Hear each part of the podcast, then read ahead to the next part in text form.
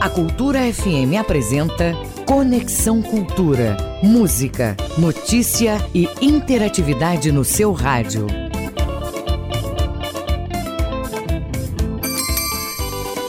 Oito horas e três minutos. Bom dia para você. Eu sou Jaelta Souza e a partir de agora você vai me acompanhar no Conexão Cultura até as 10 horas da manhã.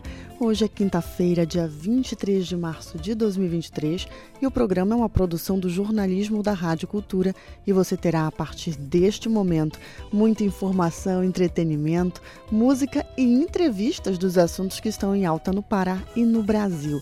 E você, nosso ouvinte internauta, faz o programa com a gente, por isso participa mandando a sua mensagem para o número 985639937. Conexão Cultura. Hoje na história, em 1998, o filme Titanic recebia 11 estatuetas do Oscar. E hoje comemora-se também o Dia do Acupunturista. Cultura FM. No programa de hoje vamos conversar com a Lucinha Bastos, que está lançando o seu single Amai-vos. Vamos também bater um papo com a cantora e compositora Oneide Bastos, que está lançando um novo álbum. Conexão Cultura na 93,7. Sem faltar, é claro, o quadro de psicologia e também o de análise esportiva com a Jordana Krumpanzer. O Conexão Cultura começa agora na sua Cultura FM e no Portal Cultura. Música, informação e interatividade. Conexão Cultura. Trânsito.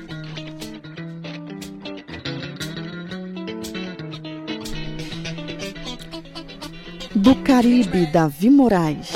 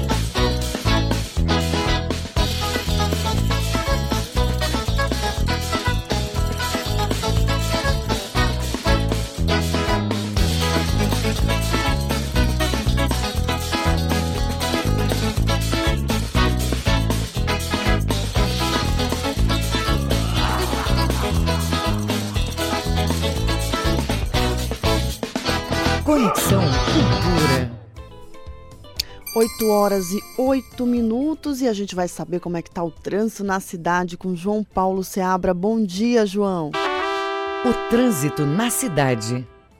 Olá, bom dia, Jaelta. Bom dia também para os ouvintes do programa Conexão Cultura. E a gente vai começar hoje falando sobre a rodovia BR-316, Jaelta, porque o trânsito já está intenso no sentido de Ananindeua a Belém.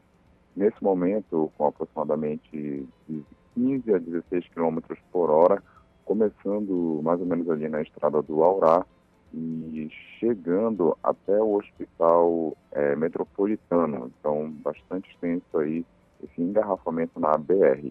A gente fala também sobre Almirante Barroso, porque tem um registro de um acidente e o trânsito está ficando um pouco mais lento por ali, é, no sentido em, é, São, Bra São Brás entroncamento, nesse momento com 14 quilômetros por hora de velocidade, começando é, mais ou menos na travessa Humaitá e indo realmente até o entroncamento.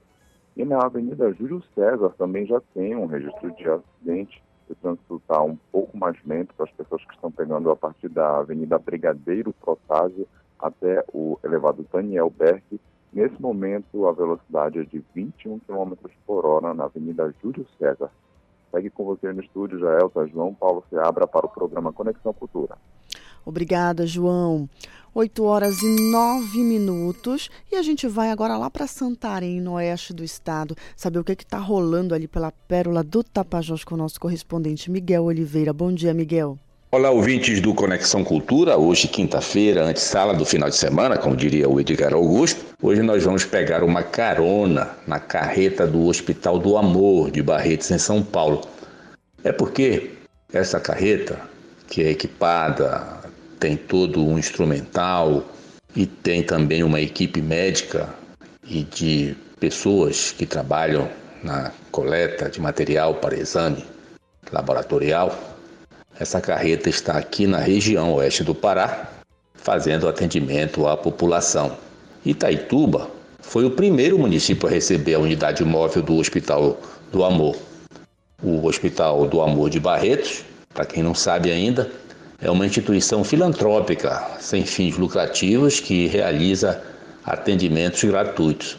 É o maior hospital do Brasil e da América Latina, sendo referência ao tratamento do câncer. Então, ontem, os atendimentos e exames foram feitos é, na carreta que ficou estacionada no Parque de Exposições Hélio de Motagueiros, localizado no quilômetro 5 da rodovia Transamazônica, próximo ao aeroporto municipal. Foram ofertados serviços de PSA de próstata, exame, lesão de pele e colo do útero. Os atendimentos né, foram feitos é, e a população pôde ser atendida aquelas pessoas que fizeram inscrição prévia na Secretaria Municipal de Saúde. Hoje, a Carreta do Amor, em parceria com a Secretaria Municipal de Saúde, é, estará em Rurópolis, é, no Sudoeste, uma ação de combate ao câncer. De novo, serão ofertados atendimentos para coletas de exame preventivo ao câncer e vacinação em geral, e os outros serviços que já foram ofertados em Itaituba. Amanhã, continuando aqui na carona da carreta do Hospital do Amor de Barretos, a Prefeitura de Santarém, por meio da Secretaria Municipal de Saúde, em parceria com o hospital, prepara uma grande ação com consultas e exames de vários tipos de câncer. A unidade móvel atenderá é, na sexta-feira, durante o dia, em frente à unidade de saúde do bairro de, da aldeia. Durante a ação, aqui em Santarém, serão ofertados 120 exames de prevenção de câncer do colo do útero, o PCCU, 40 exames de próstata e 40 avaliações de lesões de pele e 50 ultrassonografias, garantindo a investigação de alterações suspeitas para o câncer. É, vale ressaltar que os pacientes serão referenciados pela fila de espera da Central de Regulação da Secretaria Municipal de Saúde, portanto, não haverá atendimento por livre demanda. Depois desses atendimentos em Santarém, a carreta do Hospital do Amor voltará pela BR-163 para fazer atendimento em municípios e distritos localizados às margens dessa rodovia federal, que liga o Pará ao estado do Mato Grosso. Então, em Vila Sol, que fica distante 85 quilômetros de Novo Progresso, o atendimento será no dia 30 de março. Em Novo Progresso, o atendimento no dia 31. Castelo dos Sonhos, que é distrito de Altamira, o atendimento da carreta do Hospital do Amor será no dia 1 de abril. Agora atenção, os critérios para a realização dos exames, os principais. Preventivo do câncer do colo do útero, é, do colo uterino mulheres sexualmente ativas que nunca realizaram ou não realizaram o exame nos últimos três anos, e para mamografia, mulheres acima de 50 anos que nunca realizaram ou não realizaram o exame nos últimos dois anos. Era isso aqui de Santarém. Amanhã estarei de volta. Grande abraço a todos.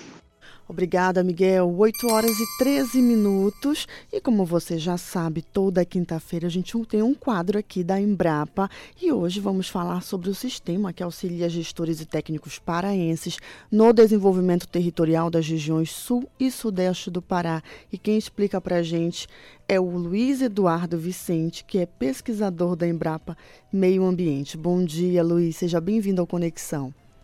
Bom dia, Gelton. Prazer estar aqui, tá? Virtualmente, mas estamos juntos.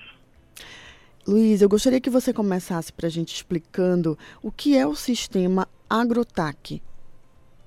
É AgroTag, tá, Gel? AgroTag, Tag. isso, perdão. Tag, tag é de, de etiqueta, tá? É, o AgroTag é um aplicativo móvel, né? Ele foi desenvolvido pela Embrapa no âmbito aí da, do monitoramento das agricultura, da agricultura de baixo carbono, já tem alguns anos.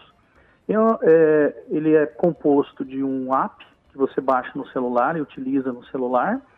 E esse, esse dado que você coleta no celular, que você usa no celular, isso para Androids, né, sistemas Androids, é, você transfere, esse dado é transferido automaticamente para um segundo sistema, que a gente chama um sistema WebGIS, é um sistema de mapas online, é um sistema de análise mais robusta, mais completa, é composto de dois sistemas, né? basicamente é um aplicativo para dispositivos móveis. O diferencial dele ele, tra ele trabalha num sistema de rede colaborativa. Significa que esses dados coletados em campo vão para uma nuvem onde você, o demandante, o usuário, consegue fazer é, todo tipo de análise prevista ali no sistema, de acordo com, com o tipo de, de, dado que você levantou em campo. Tá? É, ele é um aplicativo para dispositivos móveis desenvolvido pela Embrapa.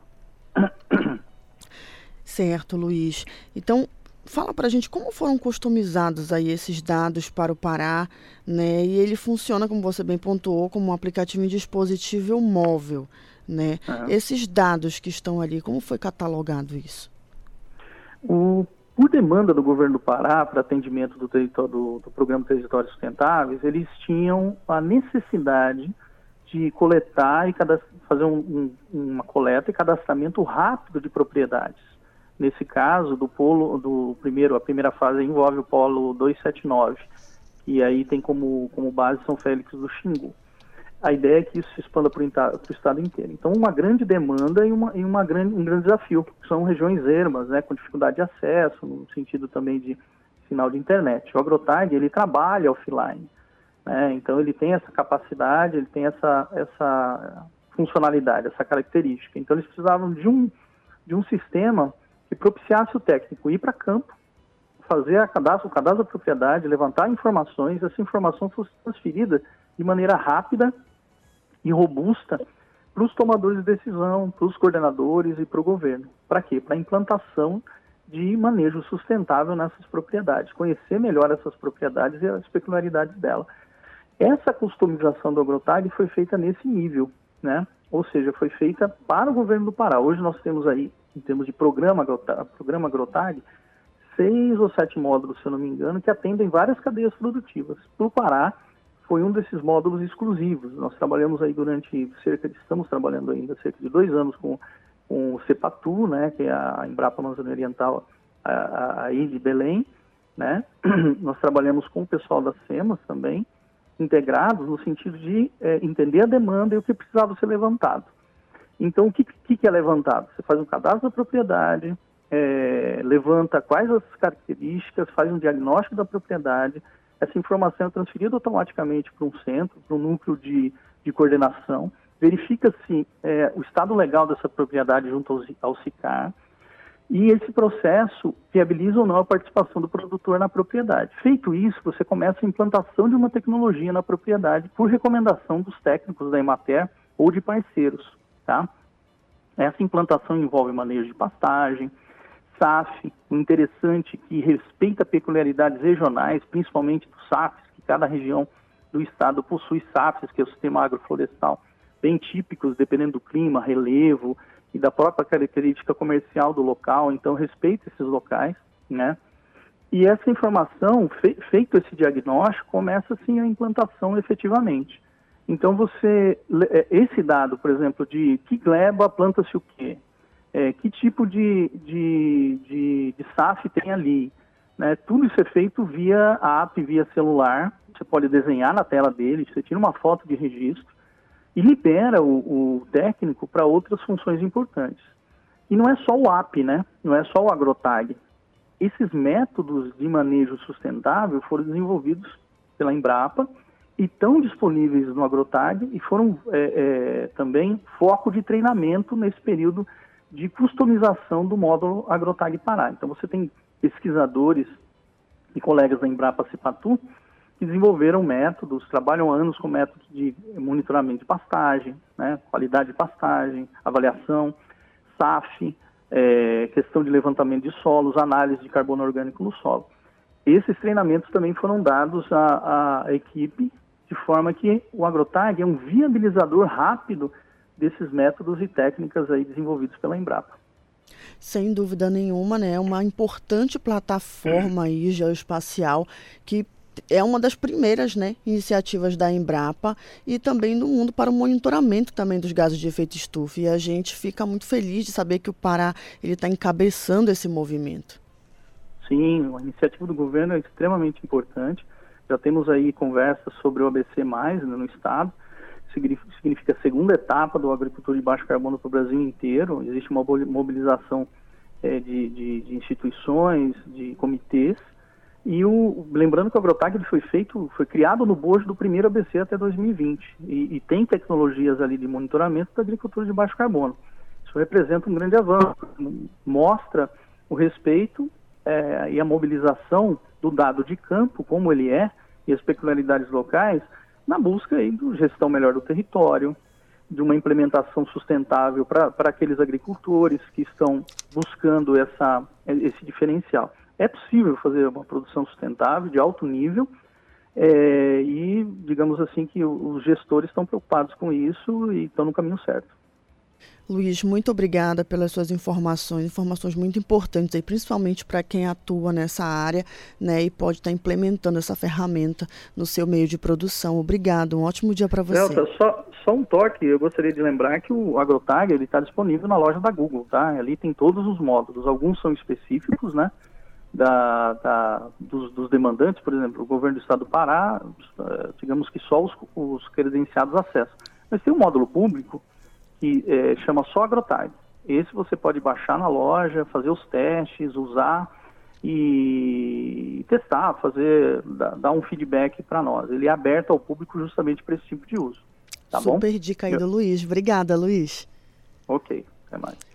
8 horas e 21 minutos e a gente vai saber agora os destaques do Esporte Cultura, porque você já sabe que às 13h30 tem Esporte Cultura na telinha da TV Cultura e quem traz os destaques para a gente hoje é o Gabriel. Bom dia, Gabriel.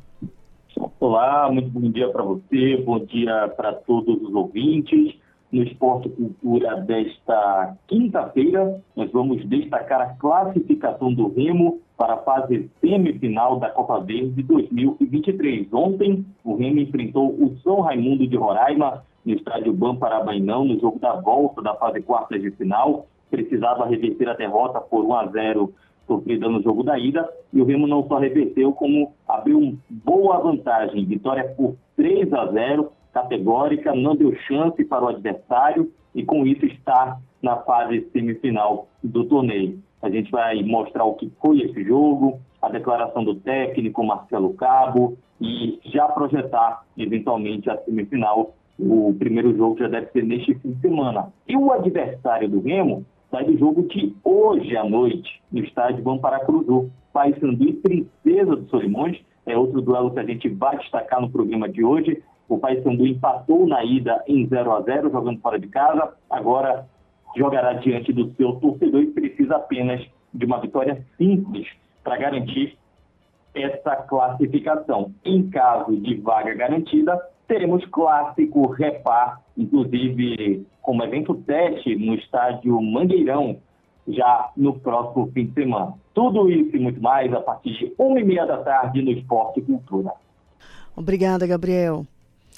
8 horas e 23 minutos. E olha, o governo federal propôs uma redução de juros dos consignados para os aposentados do INSS os aposentados e pensionistas né, vão passar a pagar menos nas futuras operações de crédito consignado e por 12 votos a 3, o Conselho Nacional da Previdência Social aprovou o novo limite de juros de 1,7% ao mês para essas operações. E quem vai dar os detalhes para a gente sobre essa mudança é o advogado Carlos Eduardo Rodrigues. Bom dia, Carlos. Seja bem-vindo ao Conexão. Bom dia, bom dia a todos. Satisfação estar aqui. Obrigado pelo convite. Carlos, na semana passada, né, o Conselho Nacional de Previdência Social ele reduziu de 2,14% para 1,7% ao mês o teto de juros sobre o crédito consignado para os aposentados e pensionistas do INSS. O órgão também diminuiu aí de 3,6% para 2,62% ao mês o limite da taxa para o cartão de crédito consignado. É uma mudança bem significativa para essa classe, né? Sim, com certeza. O que acontece? É, é, é uma questão que, que ampara o, o aposentado e o pensionista para que tenha um pouco mais de, de fôlego com relação ao crédito que está sendo disponibilizado né, pela margem consignável né, do, do, do, benefício que a, o aposentado ou pensionista recebe, é o beneficiário. Só, só, lembrando que essa questão ela não atende os beneficiários da assistência social, tá? Que é a, pessoa que recebe o benefício da prestação continuada e é oriundo da lei de organização da assistência social. A pessoa que recebe um salário mínimo todo mês. Sim, é muito é, importante você pontuar de, isso. De, de, de miserabilidade e tudo mais. Então, essa questão realmente ela afeta diretamente o, a, os, os, os, aposentados e pensionistas que têm interesse, de fato, em, em contratar esses empréstimos consignados que para o banco também faz sentido, né? É, é, um, é, um, é um crédito que é facilmente recebível, recuperável, e é uma, é uma questão realmente cultural que o, no, Brasil a gente já está acostumado, é, as, finance, as financeiras adotar essa postura de consignar esses créditos. Existe uma queda de braço, né? Porque, ou, ou seja, é, o que se ouve muito é que essas financeiras e as instituições financeiras, né, tanto o banco como essas instituições que, que são credenciadas pelo Banco Central, elas têm um, uma resistência grande tá, para baixar essa taxa de juros. Inclusive, houve um, um movimento né, é, para que isso não ocorresse, né, essa diminuição da taxa de juros. Mas, enfim, acredito que uh, o benefício para o aposentado e pensionista ele vai prevalecer. Esse é o intuito do, do atual governo. É, inclusive, no final de semana, logo depois da decisão, né, muitos bancos suspenderam a oferta de crédito consignado do INSS, justamente por conta dessa queda de braço que você mencionou. Isso, isso. É uma queda de braço. É, é realmente. É, a gente está lidando com, com instituições financeiras muito poderosas que estão acostumadas a ter uma margem de lucro realmente considerável em cima dessas operações. E aí, quando o governo federal adota uma postura mais social diante desse cenário, aí de fato há uma certa resistência sim. Isso aí é, é considerado normal, né? isso aí a gente é, é esperado, essa queda de braço. Então, é, eu acredito que isso vai ser superado, é, acredito que as justiças financeiras, mesmo com essa diminuição, da taxa de juros, elas vão ter margem de lucro sim suficiente para operacionalizar essas, esses empréstimos consignados, com certeza. É possível que esse movimento todo aí gere uma procura maior pelos bancos públicos? Sim, com certeza. A pergunta é excelente. O que acontece? É, os bancos, não vou falar nome lógico, mas todos conhecem, né? Os bancos públicos que oferecem créditos de que são têm juros mais atraentes, né? Ah, o próprio o próprio Pronamp tá, foi agora recentemente prorrogado o, o prazo limite para pagamento, enfim. Então, assim, existem uh, situações em que o próprio governo tem interesse em injetar na economia uh, valores para que haja a, a circulação da, do comércio, todo, todos ganham, né, na verdade. Que de fato a gente tem que ter cuidado é, com relação ao retorno, né? O que, que isso pode, é, quais são as consequências que podem ocorrer em relação a essa grande injeção de crédito e a inadimplência, tá? A grande questão é essa. Contudo, com relação aos consignados, é muito difícil a, a instituição financeira ter ou inadimplência, é, sofrer um, um, prejuízo. Por quê? O, o, o consignado ele versa so, em cima do benefício é, que a pessoa recebe, em cima da pensão ou em cima da, da aposentadoria. Logicamente, com a morte do, do, do, do beneficiário, caso não haja uma pensão por morte, o benefício, o empréstimo consignado, ele vai cessar, lógico, e aí existem consequências que podem é, prejudicar a instituição financeira. Mas, mesmo assim, existe uma margem de lucro considerável nesse tipo de operação, e acredito que é, é um impacto que as instituições financeiras vão ter que é, gerir a, a, curto, a curto prazo, infelizmente, mas é, é, um, é, um, é válido você diminuir taxas de juros até para é, fomentar a questão da, da, dos investimentos, da economia, enfim, acho, acho que realmente é muito válido o cenário. Muito importante as suas informações, doutor. E assim, a gente fica aí o alerta para as pessoas também, né? Que só faça esse tipo de empréstimo consignado se realmente for necessário, para não estar tá aí adquirindo uma dívida, né? e chegar a uma questão de endividamento lá na frente. É, com certeza. Inclusive, existem limites, né? Para que, o crédito seja consignado, né? Então, a, o, quando o, o consumidor, estamos falando de consumidor também, o aposentado é um consumidor, né? Então, ele, quando vai a, contratar esse empréstimo consignado, ele tem que ter realmente a noção no, do, daquele momento que parte da renda dele vai ficar prejudicada, né? Em cima daquele crédito que ele está recebendo. Então, é realmente uma programação financeira em torno desse, desse, de, de, desses valores que vão ser descontados no contra-cheque, né? Do, do, do, aposentado, que a gente fala é, comumente, que é, é o salário-benefício, né? Que o, a pessoa, quando recebe um benefício previdenciário, ela recebe um salário-benefício, não é um contra-cheque igual do, do trabalhador, né? Mas é, é, o aposentado ou pensionista tem que ter essa noção de que, de fato, parte do, do desse salário-benefício vai ser descontado é, e aí ele tem que realmente é, trabalhar em cima desse desconto, em cima do crédito que ele, que ele recebeu. Carlos, muito obrigada pelas suas informações, tá necessárias. Um ótimo dia para você. Muito obrigado. Bom dia a todos. Um abraço. 8 horas e 30 minutos. A gente vai para o intervalo bem rapidinho, mas já já estamos de volta com muito entretenimento, informação e música para você. Até já. Estamos apresentando Conexão Cultura.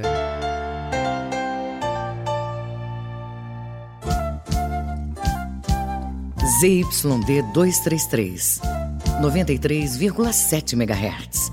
Rádio Cultura FM, uma emissora da Rede Cultura de Comunicação. Fundação Paraense de Rádio Difusão. Rua dos Pariquis, 3318. Base operacional, Avenida Almirante Barroso, 735. Berlim, Pará, Amazônia, Brasil.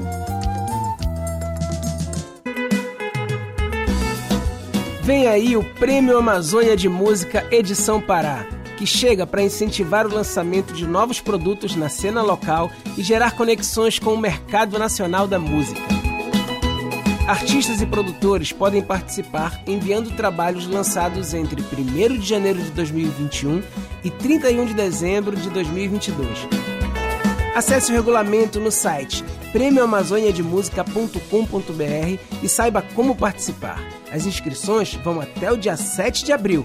O PAN conta com o patrocínio da Equatorial Pará via Lei Semear. Apoio Cultura, Rede de Comunicação. Tua voz parece doce. Cultura FM. Aqui você ouve música paraense.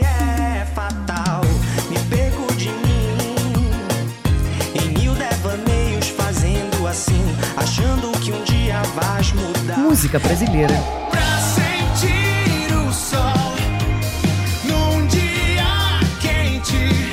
Cultura FM 93,7. Empreender? Quer uma economia ainda maior? Então conte com quem é um verdadeiro parceirão. É claro que eu tô falando do Atacadão. No maior atacadista do Brasil, você encontra sempre o menor preço, seja nas mais de 300 lojas, seja online. É a maior variedade e a qualidade para o seu negócio lucrar mais e para a sua família economizar muito. Aproveite e pague com Pix, cartão de crédito e vale alimentação. Isso é ser parceirão. Aqui é Atacadão. Aqui é parceirão. Atacadão, lugar de comprar barato. Consulte todas as bandeiras aceitas nas lojas. Voltamos a apresentar Conexão Cultura. 8 horas e 33 minutos e eu quero te convidar, ouvinte internauta, para fazer parte da campanha Doadores Futebol Clube. Isso mesmo, a campanha Doadores FC é uma parceria da Rede Cultura com o Emopa, com o objetivo de salvar vidas. Por isso, faça parte dessa corrente do bem, passe lá no Emopa, faça sua doação de sangue e contribua para que outras pessoas possam ter a alegria de estar vivas. 8 horas e 33 e a gente vai agora falar com João Paulo Seabra para saber como é que já está o trânsito na cidade. E aí, João, deu uma melhorada? O trânsito na cidade. Olá, mais uma vez, Elta, deu sim, vi alguns pontos aqui, é, principalmente na Almirante Barroso, que está com o trânsito fluindo um pouco melhor, principalmente ali entre a travessa, do, da travessa Humaitá até praticamente a José Malcher, o fluxo está normal, o trânsito fluindo. Só que também a gente fala aqui do bairro do Marizal, porque teve um acidente de trânsito é, registrado na travessa Dom Pedro I, é, mais ou menos ali já chegando na Bernaldo Couto, nas proximidades da Santa Casa de Misericórdia, e por isso o trânsito está é, intenso na Dom Pedro I, com velocidade média de apenas 9 km por hora, isso entre a Bernaldo Couto até praticamente a municipalidade. E na própria Bernaldo Couto, naquela pista que fica na esquerda, as pessoas que estão indo ali para Pedro Miranda, é, o trânsito está moderado com cerca de 12 km por hora nesse momento. A gente fala também da José Malcher, que está com um trânsito intenso em praticamente toda a extensão da via, começando na Avenida Almirante Barroso e dá uma melhorada ali, já passando praticamente da Van até a Praça da República. Nesse momento, na José Malcher, 12 km por hora entre a Almirante Barroso até a Avenida Almirante Van no bairro do Marizal. Segue com você no estúdio, Joelta, João Paulo Seabra, para o programa Conexão Cultura. Obrigada, João. 8 horas e 35 minutos e como você já sabe, toda quinta-feira nós temos nosso quadro de psicologia com a doutora Juliana Galvão e o tema de hoje é como você tem usado o seu tempo. Uma rápida reflexão aí sobre a passagem do tempo e o uso dele. Vamos ouvir. Oi, oi, oi! Bom dia! Quintou, cheguei! E aí, como é que vocês estão? Tá preparado para a perguntinha de hoje? Bora lá! Como tu tens usado o teu tempo? Hum, perguntinha bem discreta, hein, Juliana? Mas não é tal perguntinha de quinta, né? Mas me diz aí, pensa na tua rotina, os teus horários, todos eles. Das refeições, dos deslocamentos de trabalho para a escola, para os estudos, os horários de trabalho e de estudo também, a tua volta para casa, enfim. O teu dia inteiro. Disso tudo, Quanto tempo tu passas perto de quem tu gostas? Pode ser a família, marido, namorada, ficante, filhos, os teus pets, né? Os teus bichinhos, cachorrinho, gatinho, ou quem sabe um coati. É, teve um dia que eu visitei uma família lá na Vila Renatinha. Alô pra galera da Vila Renatinha ali, que fica entre Moju e Acará. Lá mora o Tico, que é um coati de estimação que fica no quintal lá da família. Mas seja um coati, seja pai, mãe, irmão, bora pensar aqui no tempo que tu aproveitas ou tu curtes com as pessoas que tu gostas e que te querem bem. E olha só, tem uma pessoa muito importante nessa lista. Diz aí quem que tu dizes. É isso aí, tu mesmo, mano do céu. Agora, nessa correria nossa aí de cada dia, pode ser uma loucura só. A gente pode estar vivendo no piloto automático. Sabe o que é isso? Tá acordando, comendo, trabalhando, dormindo e nessa reunião gigante de gerúndios, quem tá passando é o tempo. Alguns estudos apontam que as companhias vão mudando à medida que a gente envelhece e a tendência é o que? A gente ficar cada vez mais solitário. A partir da adolescência, os momentos com a família, eles vão ficando mais raros. Agora, entre os 15 e os 20 anos, há um alto gasto de tempo com os amigos. Depois disso, claro, vai ficando mais raro, nos 20 e poucos anos, na casa dos 30 anos, que acontece? O que, que a gente costuma dizer para os amigos quando o encontra? Às vezes tu encontra aquele amigo, né, que não vê há muito tempo, lá e encontra numa fila do pão, fila do supermercado, uma fila qualquer. Aí você fala ali uns cinco minutos e diz o quê? E aí, bora marcar? Não, bora marcar, bora marcar aquele churrasco que nunca vai acontecer. Que as pessoas sabem que não vai acontecer, mas fica aquele pacto ali, né? Do bora marcar. E detalhe, se tu tiveres filho, te liga aí. Aproveita mesmo porque, segundo esses dados, quando tu estiveres ali na casa dos 50 anos, perto disso, o tempo com os filhos tende a ser bem menor. Importante, detalhe, para tudo aí. Agora ouve com atenção. Cuida bem de ti mesmo. O amor próprio ele é fundamental para a gente lidar melhor com esse processo, né? com essa diminuição de contatos, encontros com as pessoas. Então, a pessoa que sempre vai estar com a gente é quem? A gente mesmo. E não só isso, aproveita o dia de hoje, tenta sair ou tenta pelo menos pensar sobre esse piloto automático dessa rotina em que você não aproveita. Não precisa ser um tempo lindo, maravilhoso, programado de horas, uma manhã inteira, uma tarde inteira, seria ótimo. Mas quem sabe nem que seja ali uns 5, 10 minutos de conversa com teu filho, com teu pai, porque lembra o que está passando? O tempo. Aproveita o teu dia de hoje, aproveita o teu tempo com quem tu gostas. Já sabes que lá no Instagram a gente pode continuar conversando sobre isso lá no arroba Uma ótima quinta pra gente. Juliana Galvão para o Conexão Cultura. Obrigada, Juliana. 8 horas e 39 minutos. E a gente vai com dica para você. Vamos falar da exposição da artista Eliane Tenório, A Sombra do Meu Eu, que iniciou esta semana na Galeria de Arte Graça Ladeira, no Museu de Arte da UNAMA. A mostra apresenta uma, um diversificado conjunto de obras inéditas da artista, pontuado por outros trabalhos importantes da sua trajetória. E que vai dar os detalhes para a gente a realizadora da exposição, Eliane Tenório. Bom dia, Eliane. Seja muito bem-vinda ao Conexão. Bom dia, Jael. Tá, também é um prazer falar com você e estar na conexão. Falando bem, da exposição. É, meu bem, conta pra gente, né, de onde vem a inspiração para essas obras, quando que essa paixão começou?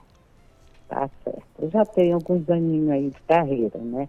Então, durante a pandemia, eu me fechei aqui no ateliê e comecei a trabalhar independentemente de exposição, né? De, a gente não sabia até quando, que ainda não ainda acabou, mas pelo menos já estamos começando a caminhar, né? E, e participar de, de eventos. Pois é, a sombra do meu eu, porque eu falo muito da minha trajetória de vida na minha obra, muito universo feminino, né?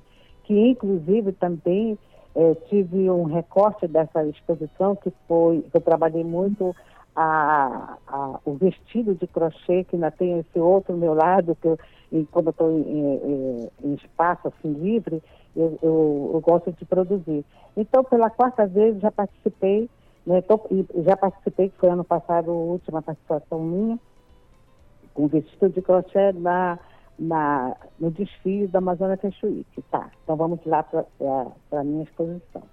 E daí eu, eu, fui convidada pelo Mariano Clautal, que eu fui procurar uma pauta né, para expor essas obras e transformei essa, essa minha produção de dois anos no ateliê em uma exposição. E com o, no decorrer né, da, da, nosso bate-papo, com Mariano Clautal, Jorge Herói e Yasmin, que são os três curadores da mostra, né? E ele, ele sugeriu que a gente é, fizesse um recorte porque é, é, é uma produção imensa, intensa na minha. Então, dividimos quase que para duas individuais e trazer a linha do tempo. Por quê? Tem muita gente que não conhece, no início dos anos 90, as minhas aquarelas. Então, nessa, nessa, nessa exposição, é uma instalação dos anos de 2000 a 2023, que ainda trabalhei um pouquinho em janeiro, né, para dar um acabamento nas obras, né. Então eu quis trazer uma instalação com objeto, com pintura, com, só, só nessa minha mostra não tem a minha técnica de gravura, que eu trabalho com pintura, desenho, aquarela, instalação, vídeo, enfim, né. Então já mostrei para fora do país também é, esse estilo de trabalho que eu já venho desenvolvendo, que é o universo feminino, que eu falo de mim, eu falo de todas as mulheres. Mas já, já passou dos, de 5 a 7 anos, eu já, venho, eu já venho fazendo uma homenagem ao Dia Internacional da Mulher. E eu estava com muita vontade de voltar à galeria, né? E, e, o mais engraçado é que nessa minha produção, eu trabalhei 15 anos com a cor da pele que final dos anos 90 eu trabalhei o Espelho da Alma com as cores vivas. E por incrível que pareça, quando foi agora, elas voltaram às cores vivas. Então, quer dizer, um retorno da, das cores, né, nessa, nessa minha produção. Eu acho que foi para matar essa melancolia da pandemia, da tristeza, então quis alegrar mais, né? Então, mas eu trabalho com abstra abstracionismo, né, que eu trabalhei muitos anos com configurativo e estou trazendo de novo um pouco do, da, da, do figurativo, né, junto com o abstracionismo. Então, está assim, um leque, né, de, de, de técnicas, né, de, de, assim, de fase minha nessa exposição. Eu sou suspeita a, a, em falar, mas ela está belíssima. E, e eu já estou agendando também, né, é, é, visitação de professores, de alunos, e vai ter durante né, a exposição que vai até dia 30 de abril, um relato de experiência, um bate-papo. Eu acho que isso é muito importante, né? Esse retorno nosso de galeria, de museu, exposição, e eu fico assim muito feliz. É um presentão que eu estou recebendo, que eu sempre digo, nós somos sobreviventes, né? E a gente ainda tem aqueles cuidados, é claro que a pandemia não acabou. Mas no início, a, a minha produção foi as máscaras. Por quê? Porque quando estourou a pandemia, eu comecei a trabalhar, porque eu, eu, eu me visto. Eu costuro para mim mesmo desde mocinha, de 9, 10 anos. Sempre eu gostei de costurar minhas roupas, né? Então, eu comecei a pegar as máscaras dos cantos do meu vestido, cortar e começar a produzir, pintar as máscaras. Então, ela ficou assim, muito é, é uma, ficou uma, muito marcado durante essa pandemia. E cada roupa que eu vestia, eu botava a máscara da cor do vestido. Quando não, eu pintava a máscara. E comecei, quando me dei conta, eu já estava trabalhando as máscaras na minha, na, nas minhas obras. Olha a máscara e a máscara, e quando foi, tanto é, a, as linhas, que elas são bem presentes né, no meu trabalho, eu trabalho muito com as linhas, e, e, e esses, é, como é, esses símbolos que a gente usa muito, chiclete, agulha, é, alfinete, enfim, a costura, ela está o zigue-zague é, presente nas minhas obras em todos os sentidos. Muito importante isso que você pontuou, né? Porque a pandemia ela foi algo muito marcante na nossa vida, ainda é. E aí você isso. transformou isso de uma forma mais leve em obra de arte. Isso. E aí eu pergunto é para você. É como eu estava falando é, a gente não queria que acontecesse. Mas eu, eu começava a observar que ninguém estava dando importância para marcar esse momento. Não que a gente gostou, mas que ficasse de exemplo daqui a mais anos que a gente sempre está tá acontecendo, né? Essas, essas viroses, para a gente ter cuidado. Então eu passei muito, da rede social, passei todos esses anos, botava uma máscara, cuide-se, né? Eu cuido de quem eu uso máscara porque eu cuido de quem eu amo, eu acho que isso é muito bom, e, isso, e foi muito legal, e as pessoas chegavam e diziam, eu quero uma máscara, eu quero uma máscara pintada. Então, ele marcou muito, como você terminou de falar, né, essa pandemia. Então, eu, eu, eu, eu aproveitei né, para trabalhar, mas independentemente de mostrar. E agora chegou o momento de eu, de eu mostrar esse, tanto né, as máscaras, tanto na, no, nos manequins, nos objetos, né, para dar aquele alerta sempre e marcar o momento. E como você avalia a importância do fomento às artes para a população de Belém? Olha, eu já, já andei tanto por aí, né, e eu vejo essa importância da arte, principalmente das pessoas que, que são que têm vontade, né? Eu já dei aula na Fundação Corro Velho, eu, eu, já apresentei vários pupilos, eu hoje expondo, entrando em salões, é, é como uma forma, eu, eu, vejo um resgate do próprio artista, porque eu falo de mim na minha obra, tenho a própria identidade, mas sempre eu induzo as pessoas a procurar algo que eles têm vontade de, de, de é, jogar, né, o seu momento, a, o que você sente é, em todos os sentidos. Eu falo na arte é, no modo geral, né? Na, na, na poesia, eu falo, eu, eu, eu, gostei, eu gostava muito de escrever poemas, né? Mas assim, a crônica do dia a dia, mas eu não dava para isso, não, isso não é na minha praia. Vou, vou, vou me aquietar mesmo como artista plástica. E ele é muito importante, olha, é, é, hoje está voltando de novo. Eu fiquei muito triste por dizer, nunca mais será quando eu vou ainda expor, será quando eu vou numa galeria? E a arte é muito importante para as pessoas.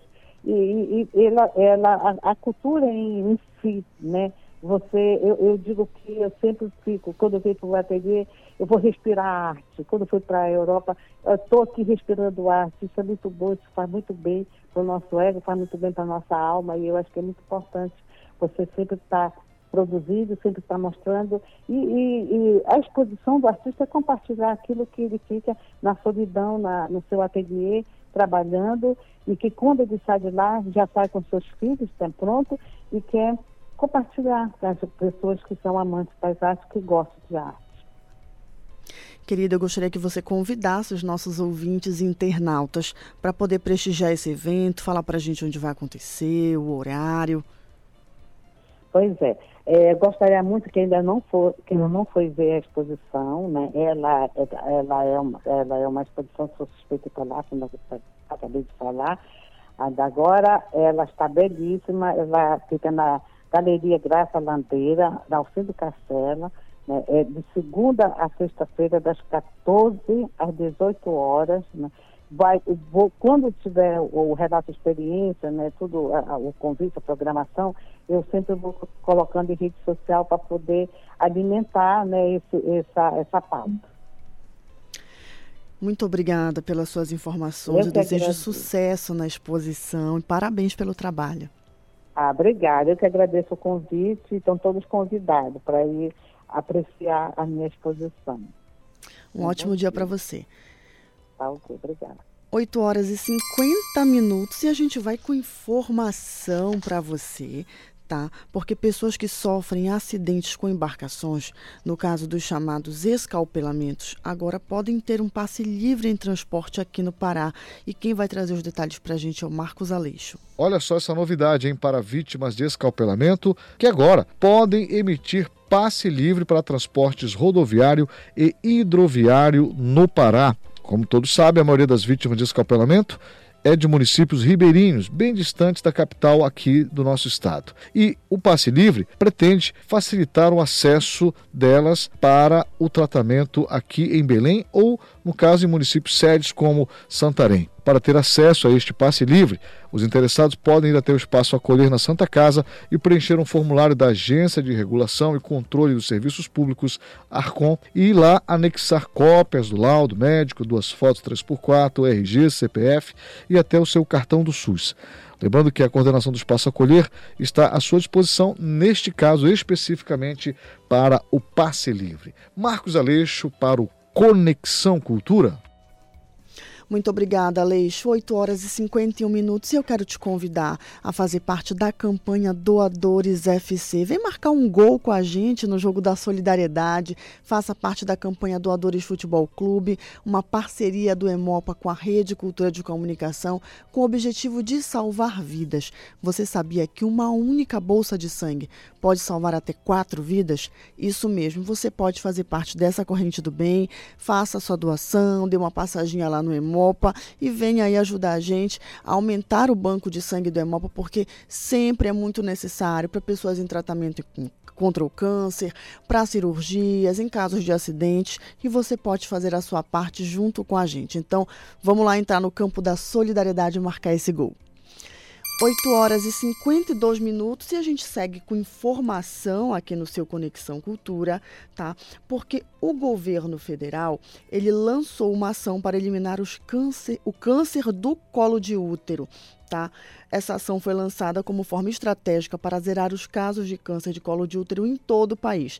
A doença é o quarto tipo de câncer mais comum entre mulheres e, mata em média 6 mil brasileiras todo ano.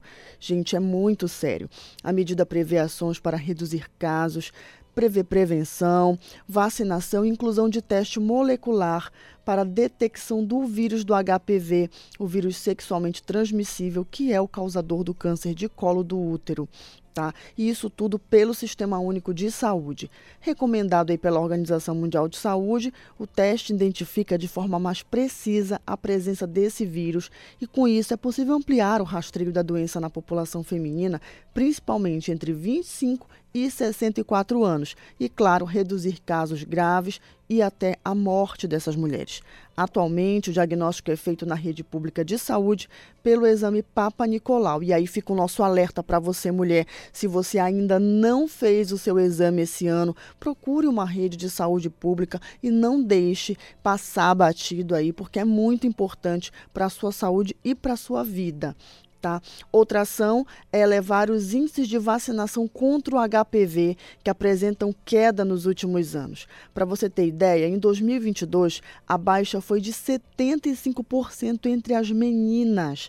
Tá? Um, o público-alvo, gente, não está vacinando. A meta é chegar a, 95, a 90% de cobertura do percentual considerado fundamental para garantir a eliminação do câncer de colo de útero no país. Essa vacina é gratuita, está disponível nas unidades básicas de saúde e é recomendada para adolescentes entre 9 e 14 anos, além dos imunossuprimidas. Não deixe para a última hora. Se você tem uma adolescente em casa, se você é adolescente, está ouvindo a gente ou acompanhando a gente aí pelo Portal Cultura, Fale com a sua mãe, com seu pai, procure uma unidade básica de saúde, tome a vacina. Lembrando que essa vacina também é válida para os meninos, porque é uma forma de prevenção. Isso é muito importante, gente, para salvar vidas. Né? A partir do segundo semestre, as ações serão ampliadas em todo o país, mas você não precisa esperar esse período, você já pode tomar a sua iniciativa agora Tá? E evitar aí que o câncer de colo de útero continue ocupando né, o quarto lugar aí nesse ranking, infelizmente, dos que mais mata a população brasileira. 8 horas e 55 minutinhos, tá? E a gente segue com informação para você agora na área ambiental. Um relatório foi publicado pela ONU e alertou sobre o risco de uma crise global de escassez de água. É isso mesmo, gente. De acordo com o documento, essa escassez do recurso pode se tornar mais frequente, principalmente na América do Sul e em outras partes do mundo. Isso inclui a gente aqui, tá? Não é porque a gente mora na Amazônia, que a gente tem muita água, que os rios são as nossas ruas, que a gente vai aí ficar poluindo o meio ambiente, jogando lixo na rua, contaminando o lençol freático e piorando a situação né, nessa questão da água. A, ONU, a publicação da ONU ela foi feita, inclusive, no início da Conferência da Água da ONU, e, e nesse momento foi pontuado aí que o uso da água tem aumentado 1% ao ano nos últimos 40 anos. Parece pouco, mas não é não, viu, gente? Isso em âmbito global. E a estimativa é que a taxa de crescimento continue nesse patamar até 2050 tá? A escassez de água já está se tornando uma questão endêmica no mundo tá? Com o resultado do impacto local do estresse hídrico físico, justamente aí com a aceleração da poluição do que existe de água doce. E eu não sei se você sabe, mas aqui no Pará nós temos um aquífero, que é um reservatório de água situado ali em regiões que representam solos, rochas e conseguem absorver uma quantidade de água muito grande no subsolo. Esse aquífero ele fica em Alter do Chão, em Santarém, tá? E é um, considerado um dos maiores do mundo, é o maior aquífero do mundo em volume de água disponível, né? O que configura aí como importante reserva natural para o planeta. Mas a gente sabe que essa região ela vem sendo fortemente impactada pelos garimpos. A gente já teve aí no ano passado, no início desse ano, as águas que são transparentes de alter do chão, completamente turvas por conta, né, da, da lama que vem dos garimpos. Então a gente tem sim aqui no nosso estado uma grande reserva de água, porém ela está ameaçada. E quem pode evitar que o problema se torne ainda maior? nós mesmos. A gente fala de alagamento, a gente fala de ruas enchendo aqui na capital, no interior do estado. O reflexo disso são as nossas atitudes. Vamos parar a gente de jogar lixo no lugar errado, tá? Vamos ter consciência ambiental e ela começa dentro da nossa casa, porque isso salva vidas, salva o planeta e salva as futuras gerações também. 8 horas e 58 minutinhos, relógio virando aí tá? E a gente vai para o intervalo bem rapidinho tá? Mas a gente volta já já com você para trazer muita informação, entretenimento e você vai ficar, é claro, com Cultura da Hora e com Cultura Vinil. Mas eu quero reforçar aqui para você, antes da gente ir para esse intervalo, dá uma passadinha lá no Emopa, faz a sua doação de sangue, faz parte da campanha Doadores Futebol Clube, que é uma parceria da Rede Cultura de Comunicação com o Emop. O objetivo, gente, é muito nobre, é salvar vidas, tá? Uma bolsa de sangue pode salvar até quatro vidas e tem muita gente precisando da sua colaboração. Então vem com a gente marcar esse gol aí na partida da solidariedade. Faça parte da campanha Doadores FC. A gente vai para o intervalo agora bem rapidinho. Fica aí com Cultura da Hora e Cultura Vinil. A gente volta já já. Estamos apresentando Conexão Cultura.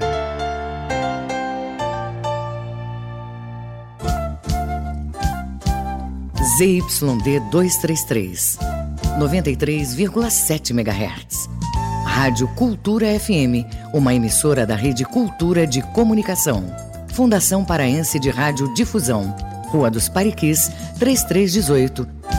Base operacional, Avenida Almirante Barroso, 735. Belém, Pará, Amazônia, Brasil. Os times, as jogadas, os clássicos, todas as emoções do Parazão Bampará 2023. Você vai ver na tela da TV e no portal Cultura.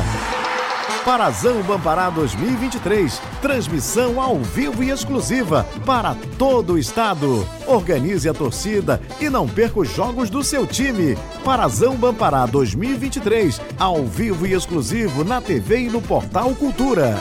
Faça parte da Rádio Cultura. Seja nosso repórter. Grave seu áudio com informações da movimentação do trânsito e mande para o nosso WhatsApp 985639937. Cultura FM. Aqui você ouve música paraense. É pra não me perder que te perco. É pra nunca deixar de te amar que te deixo partir. Música brasileira.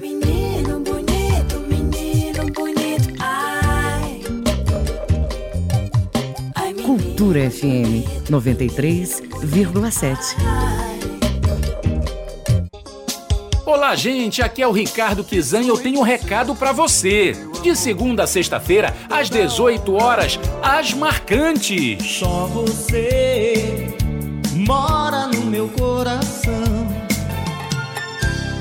quanto tempo não vejo você. O ritmo contagiante, o movimento, a história, o brega. Aqui pela Cultura FM 93.7. Cultura da hora. Ministro-chefe da Casa Civil, Rui Costa, deu um prazo até a próxima terça-feira, dia 28, para a definição do novo teto dos juros do crédito consignado do Instituto Nacional do Seguro Social, INSS. Ele detalhou a agenda de reuniões nos próximos dias, quando serão feitas tentativas de fechar um valor para o teto. Segundo Rui Costa, até amanhã deve haver um consenso de uma nova tarifa. Caso contrário, na segunda-feira haverá uma nova reunião governamental para definir qual é a proposta para submeter ao Conselho na terça-feira para definir o novo patamar do consignado. Cultura da hora.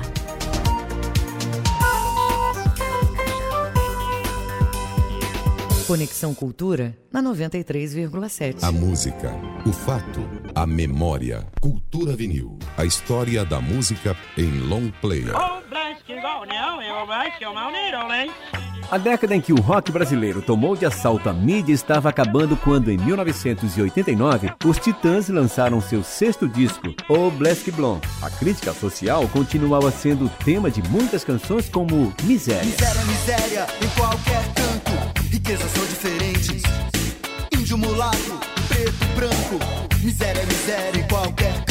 O Black Blonde, produzido pelo ex-mutante Liminha, foi de longe o disco mais bem produzido do grupo, com vinhetas e um projeto gráfico que tinha uma colagem de Arnaldo Antunes, merecendo a melhor capa do ano. Com bateria programada em várias músicas, mas sem perder a pegada rock que marcou a trajetória do grupo, o disco trouxe a poesia escatológica na faixa Pulso. O pulso ainda pulsa.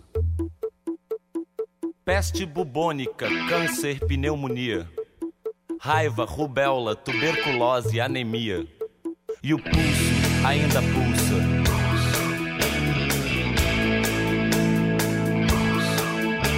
O pulso ainda pulsa. Mas foi a poesia surrealista de Branco Melo que mais chamou a atenção, não só da geração teen, mas também dos pais dos meninos e meninas que berravam numa só voz: As flores de plástico não morrem. Titãs, 1989, do LP O Black Blonde, Flores, de volta no Cultura Vinil. Olhei até ficar cansado de ver os meus olhos no espelho. Chorei por ter despedaçado flores que estão no canteiro. Os punhos e os pulsos cortados e o resto do meu corpo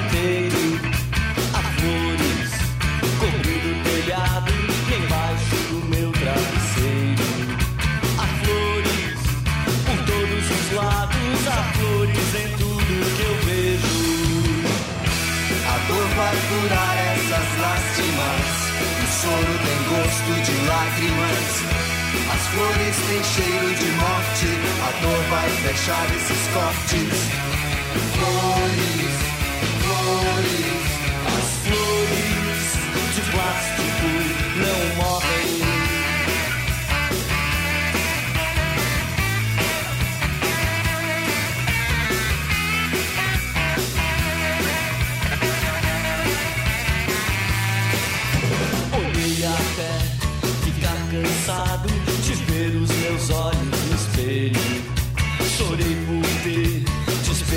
despedaçado as flores que estão no canteiro. Os punhos, os pulsos cortados e o resto do meu corpo inteiro. Há flores cobrindo o telhado e embaixo do meu travesseiro. Há flores por todos os lados, há flores em tudo que eu vejo. A dor vai curar choro tem gosto de lágrimas. As flores têm cheiro de morte. A dor vai fechar esses cortes. Flores, flores,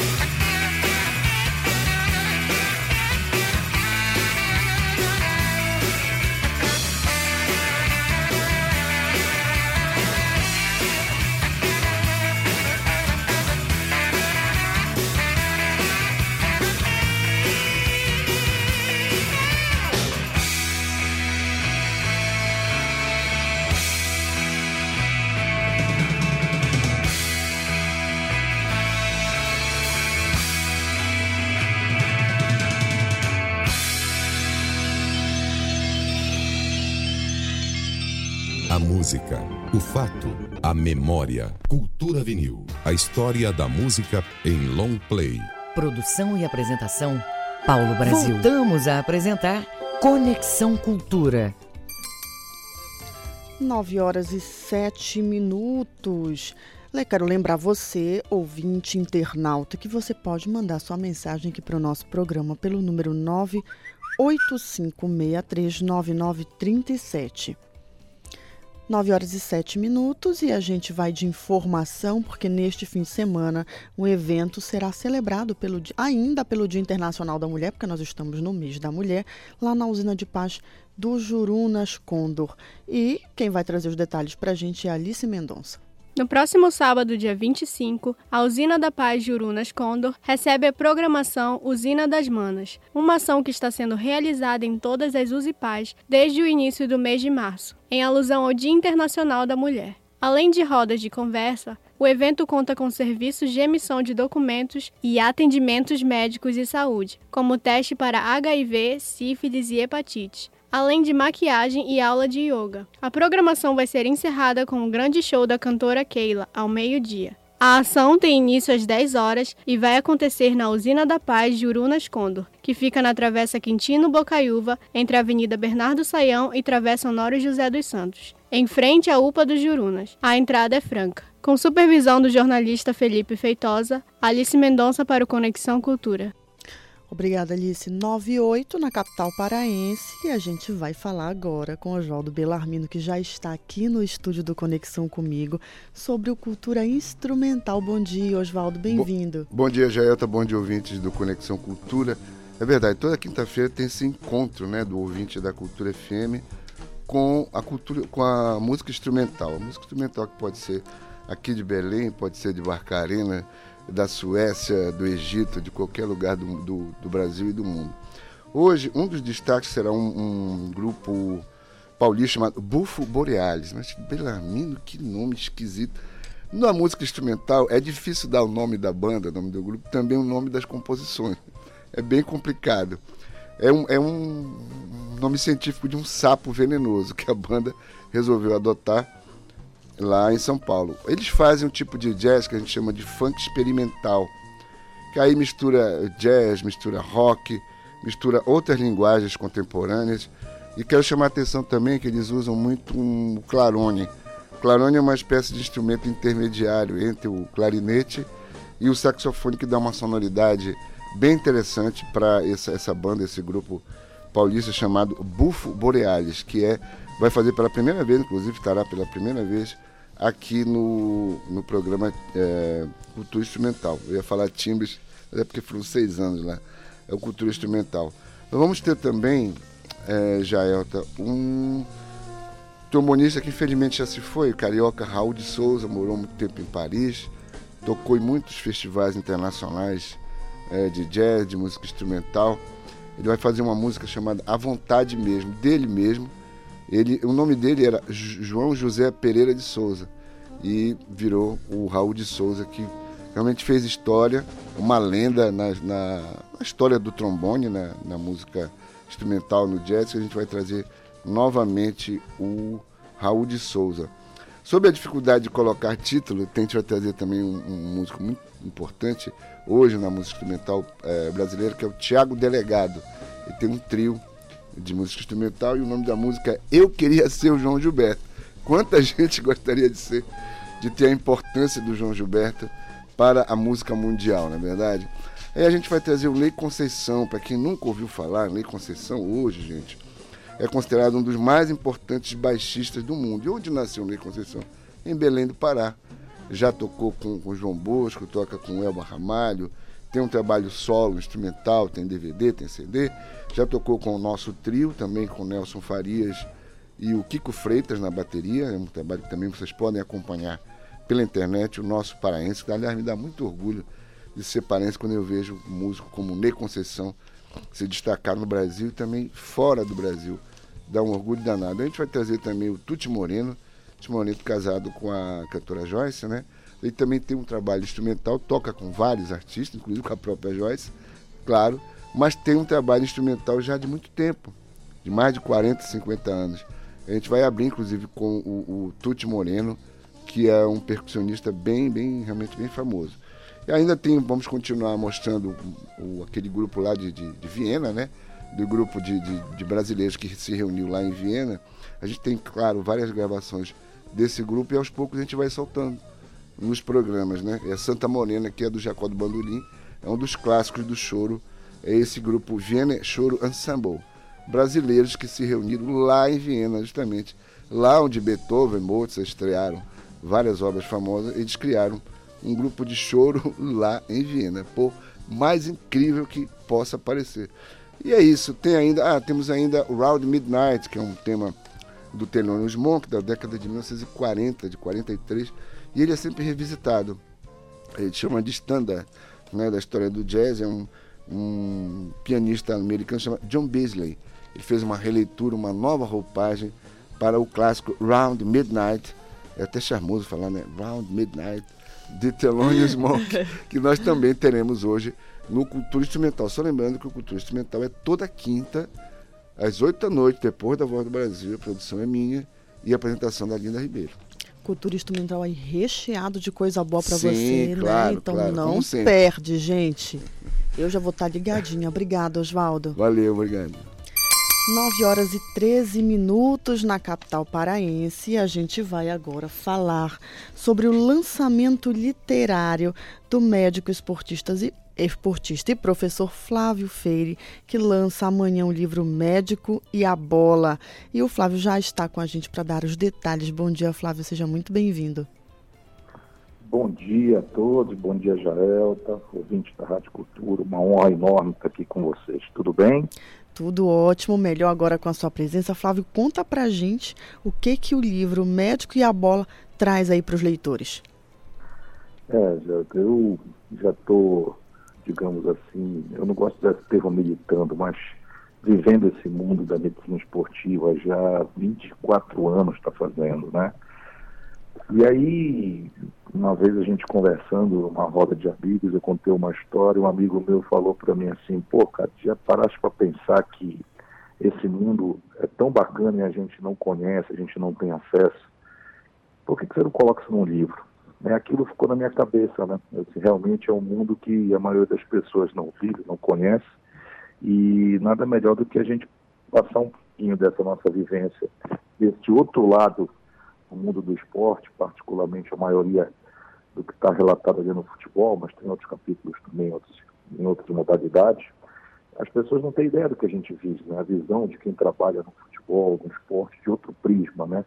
E foi aí que eu resolvi colocar esses, esses episódios que, que aconteceram nesses mais de 20 anos, poder passar um pouquinho dessa nossa vivência para os mais jovens que estão começando agora. Bom, eu quero que você conte aí um caso curioso que tem nesse livro pra gente, porque ah. eu sei que deve ter muita história boa aí para todo mundo é. ler, mas eu quero que você dê um spoiler aí pra gente. A gente conta a história, por exemplo, das viagens, né? Eu sempre falo que o futebol promove algumas situações que em situações normais a gente não viveria, por exemplo, alguns lugares que a gente não tem ideia de que a gente vai conhecer por causa do futebol, né? Então, conhecer esse Brasil afora aí, através do futebol. O próprio estado do Pará tem, tem tem cidades que a gente vai através do futebol que a gente não tem ideia do que está acontecendo, como é a vivência desse povo, né? Então, por exemplo, eu tive a oportunidade de conhecer o outro lado do Marajó, no futebol, que foi em Afuá, não conhecia, e marcou, né? Porque a cidade, dois terços da cidade fica ali em cima d'água, né? Uma coisa muito interessante, uma cidade muito bonita, acolhedora, a gente conta essa receptividade no interior. Em alguns casos, de, assim, eu como professor, eu sou muito grato ao convívio com os treinadores, porque a gente aprende a ter liderança de grupo, convívio com o grupo, aprendi muito com eles, relato isso no grupo, né? Alguns treinadores marcaram a minha passagem, eu sou muito observador e aprendi muito com eles, né? O lado humano do futebol, né? Algumas situações em que a gente a gente conseguiu melhorar um pouquinho a vida das pessoas através do esporte, algumas pessoas que tinham sonho em conhecer algum ídolo e através da gente a gente conseguiu levar as pessoas até ali para realizar seu sonho enfim, tanta coisa boa, tanta coisa que marcaram a minha vida e eu resolvi relatar e passar um pouquinho para as pessoas. E antes de mais nada também, motivar, né? Eu sempre falo isso no final do livro, eu falo isso, que depois de 20 anos eu posso garantir que tudo valeu a pena. Quem quiser seguir nesse meio, aí eu dou maior força porque vale muito a pena. É já uma grande jornada que você tem, né? Muita vivência. E eu queria saber quando foi o start, assim, que você decidiu, não, eu vou atuar nessa área mais esportiva, porque é aqui que eu me encaixo bem. É, Eu, eu brinco que os meus amigos falam assim, quando a gente brinca pelada, né? Eles dizem que eu sou muito ruim, né? Pô, Flávio, tu é muito ruim, né? Eu brinco eles, pô, se eu fosse pôr de bola, eu teria feito, não teria estudado medicina, eu teria me dedicado para ser jogador, né? Mas eu falo que Deus é tão bom que não me deu o dom de jogar bola por ficar mais tempo no futebol, né? Haja visto que a carreira do médico ela é maior que a do atleta, né? Então eles terminam a carreira muito mais cedo que a gente.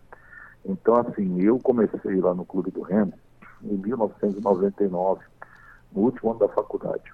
Então, quando eu comecei a ter aquele convívio com os atletas, inclusive alguns atletas que eram meus ídolos da minha infância, tive a oportunidade de trabalhar com alguns, eu brinco com eles até hoje que eu tinha figurinha deles, né? E isso é um privilégio. Então, assim, eu digo que eu, naquele momento, eu disse que o futebol ia fazer parte da minha vida de alguma forma. Não foi jogando, então vai ser onde Deus me deu talento, né? Que foi na medicina eu procuro exercer. E ali eu disse que ia trabalhar no meio do esporte. Foi ali que eu resolvi não fazer a residência em anestesiologia, que eu já tinha inclusive passado na prova, e me dedicar para a medicina esportiva, que naquela época era embrionária. Para você ter ideia, a gente só cogitava a medicina esportiva como especialidade.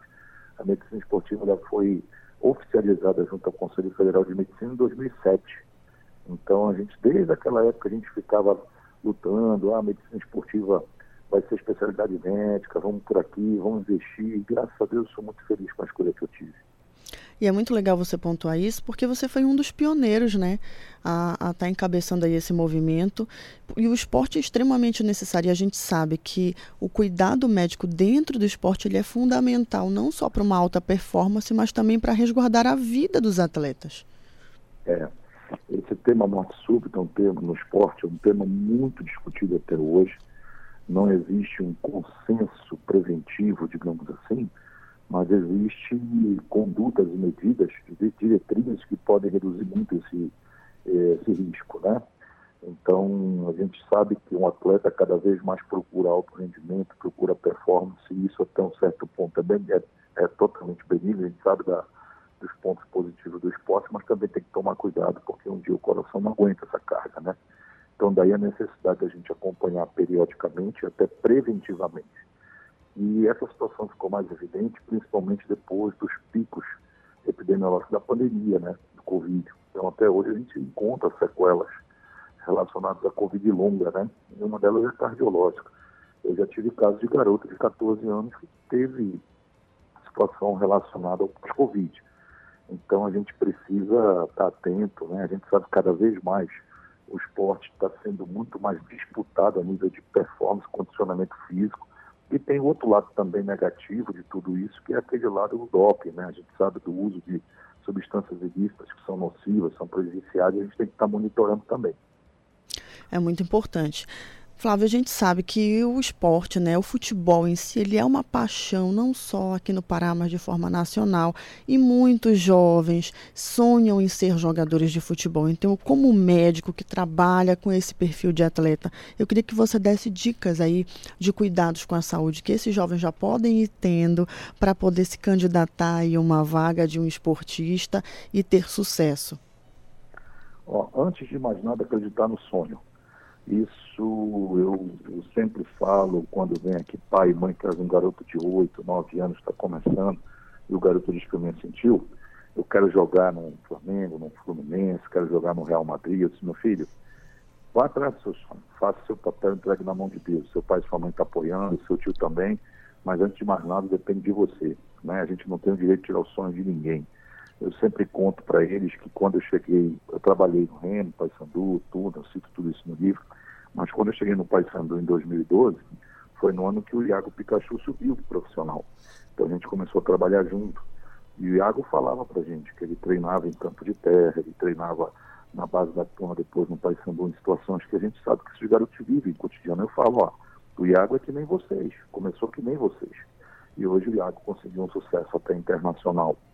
Então, faça o papel de vocês, sempre acompanhado por profissionais da área, seja médico, seja nutricionista, às vezes até mesmo psicólogo, né? A gente sabe da importância da saúde mental junto a esses garotos. Mas antes de mais nada, não deixe de ter esse acompanhamento. Então, eu recomendo fazer uma avaliação cardiológica, uma avaliação clínica, uma avaliação nutricional, Nem sempre é possível, ok, mas dentro do que pode, um simples eletrocardiograma e uma avaliação clínica, uma entrevista bem feita, você já consegue descartar muitas das vezes algumas patologias que podem passar batido durante aquela análise superficial. Então, eu sempre recomendo isso. Procure pelo menos um suporte médico nesse início. Depois, aí a mistura de vontade com talento, pedir para Deus iluminar e seguir atrás dos sonhos, né? Olha, eu estou recebendo umas mensagens aqui dizendo que, além de médico que é apaixonado por futebol, você também curte ali uma função na culinária, na cozinha. Estão me perguntando aí se vai vir uma edição do médico e a broca pela frente. Olha, isso está ganhando corpo de uma maneira que eu até me surpreendo, né? Porque realmente a gastronomia é uma paixão que eu tenho, a minha válvula de escape todo final de semana, a minha folga. E dessa ideia, e está ganhando corpo, né? Da gente escrever um livro sobre as receitas que eu faço.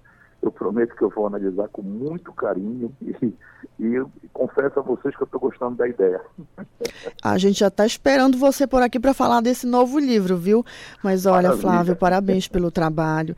Eu gostaria que você convidasse os nossos leitores, né, para prestigiar o lançamento do seu livro. Fala para a gente o horário, né, reforça o dia e o local para que todo mundo possa participar é um conteúdo muito importante. Nós vivemos essa paixão pelo esporte aqui no Pará, assim como no Brasil. E é importante ver o que, que tem por trás, né? Nos bastidores do esporte. Eu acho que muito disso que você traz no seu livro também. Já tanto que mais nada eu agradeço a, a, oportunidade de estar aqui passando um pouquinho da minha vida para vocês.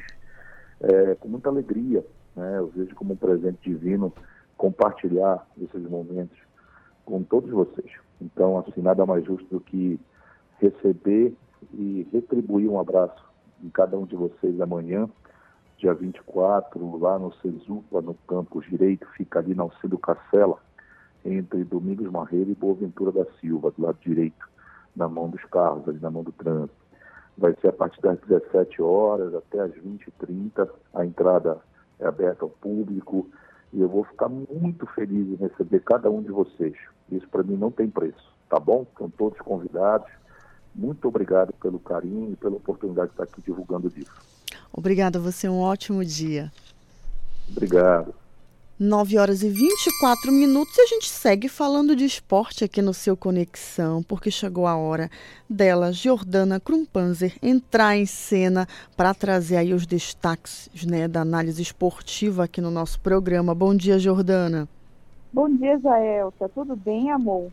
Tudo ótimo, Jordana. Tô sabendo aí que você acertou ontem em quem ia marcar um gol aí na partida do Remo contra o São Raimundo, né? Remo que venceu o São Raimundo por 3 a 0, né? Teve três aí atletas que se destacaram na partida. Um deles foi o Muriqui, né, que já voltou marcando, né, se colocando em campo Exatamente. com resultado. E eu queria que você comentasse aí pra gente, falasse como que foi essa partida. Então, Jaelta, é, a gente falei aqui ontem de manhã, né, que um dos grandes nomes do, da noite seria o Richard Franco, não deu outra. Foi o destaque, a gente tinha comentado que o Leão precisava abrir vantagem logo no início, o primeiro gol foi dele, e aí foi uma noite de vários destaques, na verdade. Teve o Muriquim, ele voltou de, após uma lesão, né? E ele já voltou marcando gol.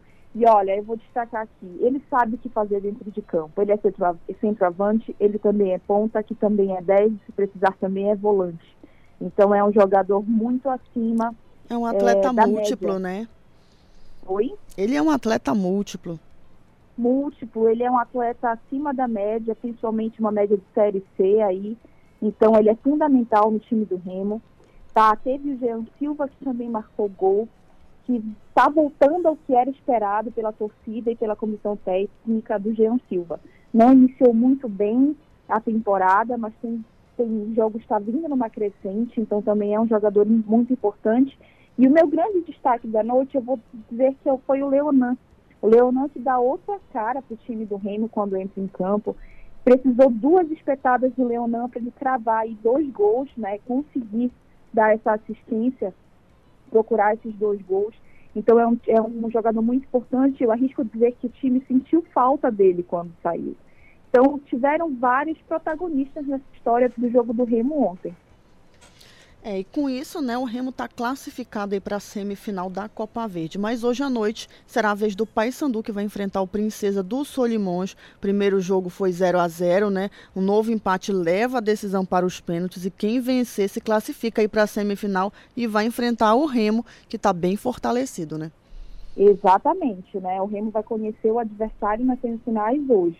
O Paysandu, que ontem a gente tinha acabado de falar aqui, assim, torcida, e aí foi anunciado que conseguiram, vai ter torcida sim hoje. Então a Fiel Bicolor vai poder estar presente, vai faz uma enorme diferença para ajudar o time.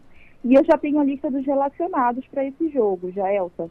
E tem alguns destaques aqui que eu, eu gostaria de falar para quem está escutando a gente. Na lista dos relacionados, primeiro, e muito importante para quem está ouvindo, e ficou um pouco confuso. Os jogadores novos, o Edilson, o Vinícius Leite, eles não podem ser relacionados porque a Copa Verde é um torneio que não permite mais as inscrições de jogadores. Então, vai trabalhar com o plantel que estava desde o início. Com isso, é, a gente pode destacar a zaga, que vai só com o Genilson e o Wanderson, tá? Alguns, o Nailor machucado, Boca Negra não relacionado, os la laterais, Eltinho, Juan Pitbull e Samuel Santos, voltou para os de início. E o destaque do Samuel Santos, que estava machucado e voltou agora. Volantes, o Bileu, Eric Jimenez, Richelli, PH. Meias, Gabriel Davis, João Pedro, Hernandes, Ricardinho e Riquelton.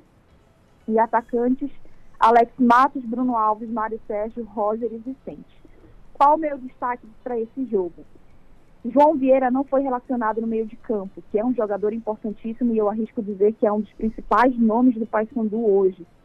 Com isso, o Ricardinho pode ter a sua grande noite nessa partida, porque o Ricardinho vai ser o jogador de construção, vai ser o jogador que vai precisar estar bem posicionado no campo o tempo inteiro, porque ele também dá cobertura para a defesa. Então, o Ricardinho pode ser o grande nome do Paysandu hoje.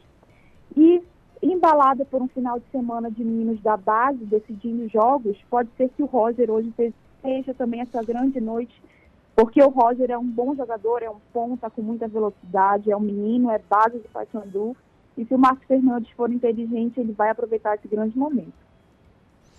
Jordana, muito obrigada aí pelas suas informações. A gente já te espera por aqui amanhã para falar sobre o resultado aí desse jogo, né? E o que, que muda no cenário. A gente torce para que a torcida do Paysandu também esteja presente para apoiar o time. A gente sabe que o time vem passando por um momento mais conturbado, mas é importante a presença da torcida, né? Assim como a torcida do Remo tem apoiado o seu time, isso também tem contribuído para os resultados. A gente torce para que seja da mesma forma com o Paysandu. Com certeza, é muito gratificante a gente ver os times paraenses é, conseguindo, alcançando, alcançando esses patamares, né, esse protagonismo. Então, mais do que nunca, é, seria excelente ver um repar nessa semifinal. A gente torce muito aí que o Paysandu tenha isso hoje, como o Remo teve ontem, e que seja uma excelente semifinal de times paraenses.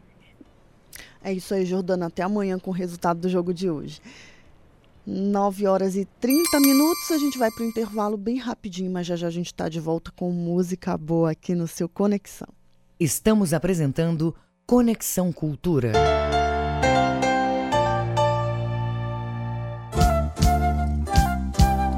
ZYD 233, 93,7 MHz. Rádio Cultura FM, uma emissora da Rede Cultura de Comunicação. Fundação Paraense de Rádio Difusão, Rua dos Pariquis, 3318.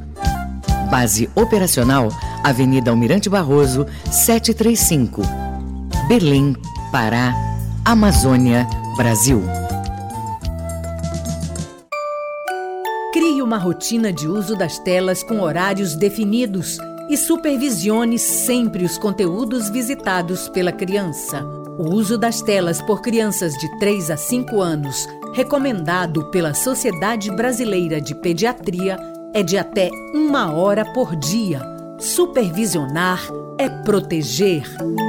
Cultura, rede de comunicação em defesa dos direitos da criança. Cultura FM. Aqui você ouve música paraense resolveu fazer um samba diferente. Só bicho bamba chegando pra parte. Música brasileira. Madureira.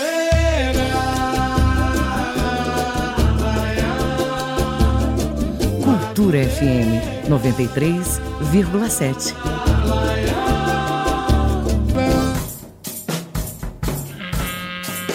No Cultura Instrumental, a banda Bufo Borealis, formada para desenvolver o jazz funk experimental com múltiplos timbres e influências. Vamos mostrar o trabalho do grupo em recentes gravações ao vivo.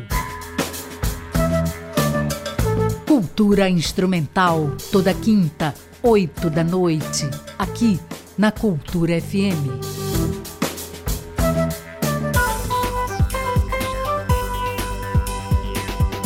Voltamos a apresentar Conexão Cultura. 9 horas e 32 minutos, estamos de volta e a gente traz os destaques do Sem Censura Pará para você, porque hoje às duas horas tem na telinha da TV Cultura um encontro marcado aí com a Vanessa Vasconcelos e muitos convidados. Vamos conferir. Olá, muito bom dia para você que acompanha o Conexão Cultura. No Sem Censura para de hoje, vamos falar do processo de privatização em trechos de estradas paraenses. O secretário de Estado de Transporte, Adler Silveira, explica o que isso significa na prática. Também vamos falar de clássicos da literatura. Nosso convidado, o professor André Fonseca, comenta e destaca o valor dos livros que nunca saem de moda. Divulgamos ainda o projeto Climarte, um evento cultural, artístico e de ativismo que acontece este fim de semana em Belém. Quem dá todos os detalhes da programação é a coordenadora da iniciativa, Samara Ranieri. O Sem Censura Pará começa logo mais a partir das duas horas da tarde. Acompanhe nossa transmissão ao vivo pela TV e portal Cultura. A apresentação é de Vanessa Vasconcelos. 9 horas e 34 minutos. Tá, aí vamos de informação, porque o Instituto Nacional de Meteorologia emitiu um alerta para chuvas intensas no dia de hoje e também nos próximos dias aqui na capital. E as informações é com Pedro Ribeiro. Belém entrou em alerta meteorológico laranja e a cor indica que as chuvas previstas para a região são perigosas e podem causar inundações e alagamentos. A informação foi emitida pelo Instituto Nacional de Meteorologia e propagada pela Prefeitura de Belém por meio da Comissão de Defesa Civil Municipal e tem validade até as 10 horas da manhã de hoje, podendo ser prorrogado por mais de 24 horas. Segundo o IMET, estão previstas também pancadas de chuvas e trovoadas isoladas pelos próximos dias na capital paraense. Diante disso, a Defesa Civil de Belém orienta que pedestres e condutores durante as chuvas não procurem se abrigar ou estacionar veículos próximos às árvores ou placas de propaganda, pois há risco de queda durante rajadas de vento. Logo mais, ao meio-dia 36, a altura das águas deve chegar à marca de 3,5 metros. Na região das ilhas, a maré mais alta vai alcançar 3,9 metros ao meio-dia. É importante ressaltar que a pré-amar indicada pode ser ainda maior, caso ocorra a coincidência de seu pico com a coincidência de chuvas na região. No momento, não há como informar se o horário da chuva vai coincidir, vai coincidir com o da maré alta. Com supervisão do jornalista Felipe Feitosa, Pedro Ribeiro para o Conexão Cultura. 9 horas e 35 minutos e chegou a hora de música boa, porque a cantora paraense Lucinha Bastos lançou recentemente um novo trabalho, a canção Amai-vos, que foi escrita pela autora de novelas Glória Pérez, e ela está com a gente para falar um pouco mais sobre essa novidade. Bom dia, Lucinha, bem-vinda ao Conexão. Bom dia, Joé. Bom dia a todos os ouvintes. Que prazer falar com vocês. Obrigada pelo espaço, sempre.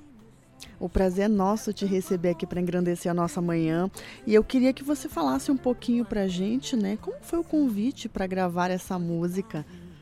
Olha, foi uma grande surpresa assim para mim. Esse convite veio através do produtor, arranjador, diretor musical Rodrigo Camarão.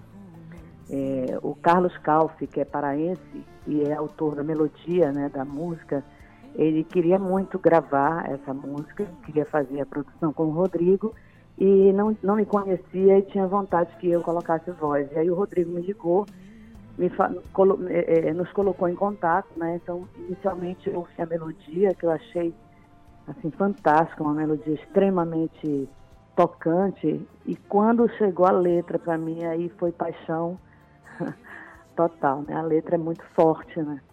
A Glória escreveu essa letra de 13 para 14 anos, quando ainda morava na cidade natal dela. Né? Então você vê uma menina escrever uma coisa e, e nos tempos de hoje é, você vê que está tão atual a letra, né? Uma letra extremamente forte, foi muito emocionante para mim gravar. Não consegui gravar logo de primeira, porque toca muito, a gente tem vontade de chorar. Acho que todo mundo que já teve a oportunidade de ouvir, as pessoas me falam muito isso. Principalmente é. nos dias de hoje, né, Joelta?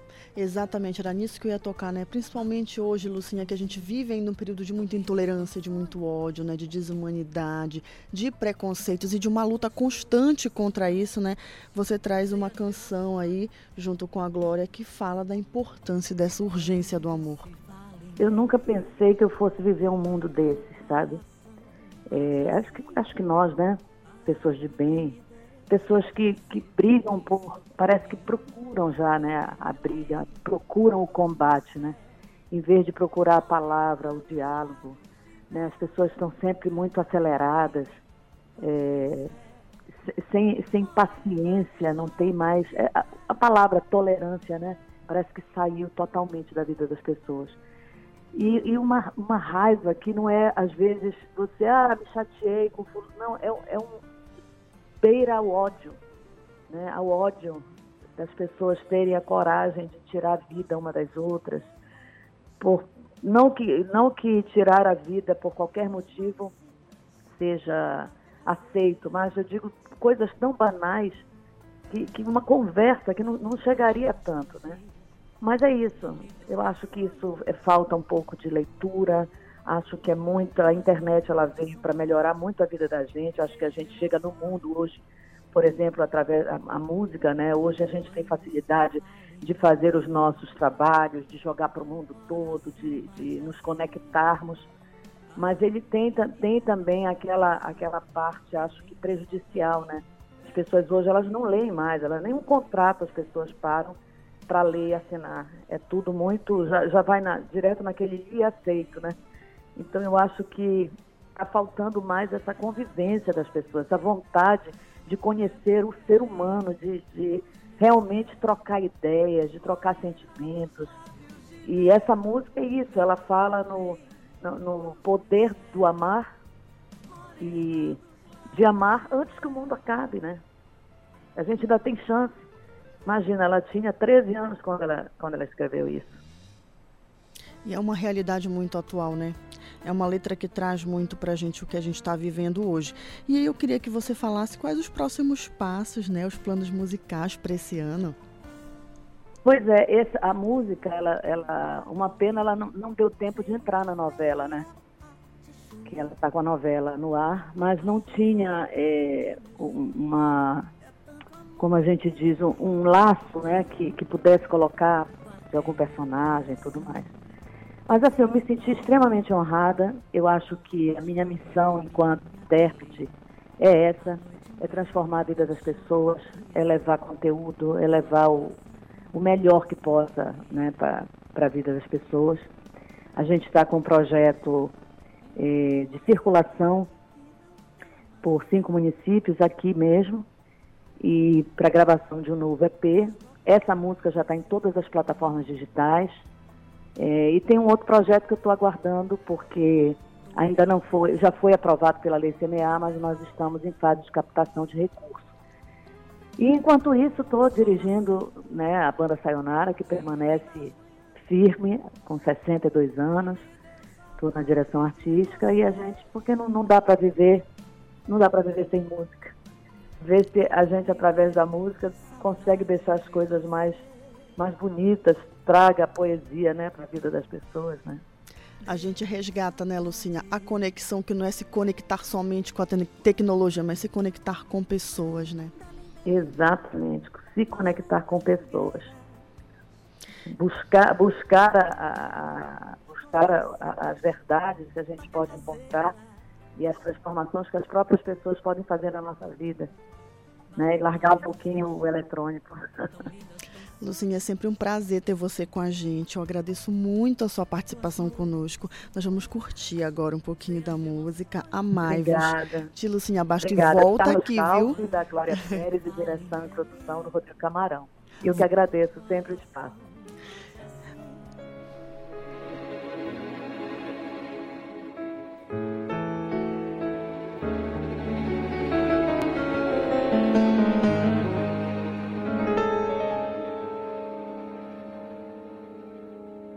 Amai-vos antes que o mundo acabe. A urgente carícia se faz no consenso de medos cansados. Amai-vos na raça que o mundo desaba. Que um ódio calado se planta num tempo acima do tempo em que estamos guardados. Amai-vos com garra, amai-vos na marra. O amor agoniza no olhar desviado, nas bocas que calam, no ardor recusado, as vossas cabeças, o frio da espada, o vosso silêncio. Amai-vos, amai-vos com força e vontade. Que a mão nega o gesto, que o gosto apodrece no amargo da boca. Amai-vos antes que o amor nos escape. Amai-vos, amai-vos, o mundo desaba. Amai-vos com garra, amai-vos com raiva. Amai-vos antes que o mundo acabe. Amai-vos na raça, que o mundo desaba. Amai-vos com garra, amai-vos na marra. Amai-vos, amai-vos com força e vontade. Amai-vos antes que o amor vos escape.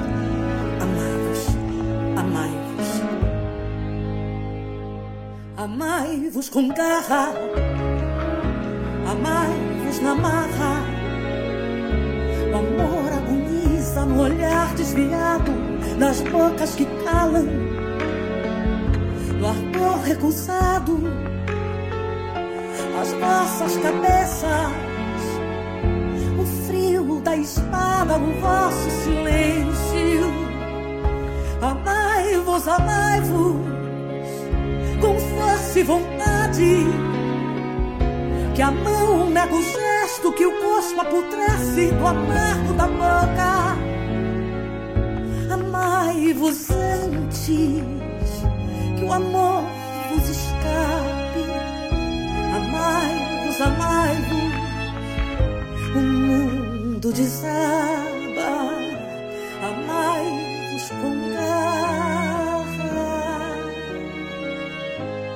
Amai-vos com raiva.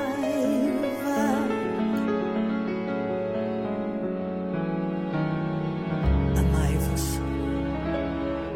Conexão Cultura na 93,7.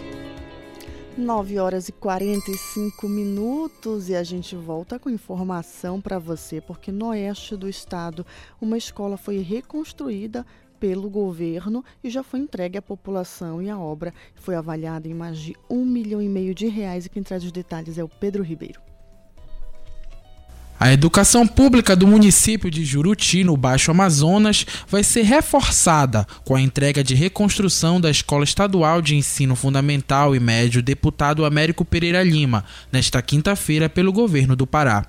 Cerca de 890 alunos da unidade vão ser beneficiados com a entrega dessas unidades escolares pela SEDUC ao longo de quatro anos. O valor de investimento é de mais de um milhão e meio e contempla a reconstrução das salas de aulas, secretaria, dispensa e diretoria. A unidade também ganhou banheiros masculinos e femininos, além de quadra poliesportiva coberta e reservatório elevado. A escola também recebeu novas instalações elétricas e hidrossanitárias, além de climatização em todas as salas de aula. A escola estadual atende atualmente em três turnos: manhã, tarde e noite, e o governador do estado, Helder Barbalho, e o secretário de Educação, Rocieli Soares, vão participar da entrega das unidades escolares. Com supervisão do jornalista Felipe Feitosa, Pedro Ribeiro para o Conexão Cultura. Obrigada, Pedro. A gente segue com informação, porque o Igor Oliveira já está comigo aqui no estúdio para falar de um evento que debate aí o fim da discriminação racial lá em Canaã dos Carajás. Bom dia, Igor. Oi, Gelta, bom dia para você, os nossos ouvintes do Conexão Cultura. É isso, em defesa e ao fim da discriminação racial, estudantes e profissionais da comunicação se reúnem hoje em evento com o tema 21 dias contra o racismo, na Casa da Cultura de Canã dos Carajás, no sudeste do Pará, para orientações e debates acerca de, ter de termos racistas utilizados em mídias. O evento faz parte da agenda da Universidade Federal do Sul e Sudeste do Pará, Unifespa, e foi pensado para discutir matérias jornalísticas em que o racismo estrutural é, é, reforçado pela própria mídia. O debate contará com a participação da professora Florência Pinto e das jornalistas Juliana Moraes, do portal Voz da Favela, e Flávia Ribeiro, do Centro de Estudos e Defesa do Negro do Pará. O evento irá acontecer de forma gratuita no auditório da Casa da Cultura de Canã dos Carajás, a partir das 5 horas da tarde até as 10 horas da noite. Eu volto com você, Jaelta, na, no programa Conexão Cultura. Obrigada, Igor. 9 horas e 48 minutos e a gente vai agora falar de música com a artista da Amazônia, Neide Bastos, que lançou aí uma série de vídeos que já estão disponíveis na internet, né? Falando aí do seu último trabalho musical, usando a música como instrumento de disseminação da cultura da região amazônica. Bom dia, Oneide, seja bem-vindo ao Conexão. Bom dia, Jaelta, Jaelta, né? Isso. Oneide, eu queria que você começasse falando um pouquinho pra gente como você começou na música, essa paixão aí pelas canções amazônicas. Olha, eu comecei assim, ouvindo disco, porque na realidade isso aqui é, é meio complicado, porque meu, meu pai era músico, meu avô era músico, meus tios eram músicos, mas eu nunca soube disso. Eu era criança, onde eu nasci, é, foi no, numa ilha do, do, município de Afuá, né? E nunca tive contato com eles. Eu fui para Macapá muito cedo, muito pequena ainda. E essa, essa revelação só me foi feita dois anos antes do meu pai morrer. Imagina? Eu já era cantora, já tinha disco gravado, meu disco Mururé, que foi inclusive gravado em, em Belém. E, e só então eu fui saber que meu pai tinha sido músico, baterista e a família dele toda de músicos. Então é daí que vem essa veia minha, forte da música, né? Então, né? já há muito tempo depois, já eu casada, meu pai nunca deixou eu chegar perto de quem tocasse, entendeu?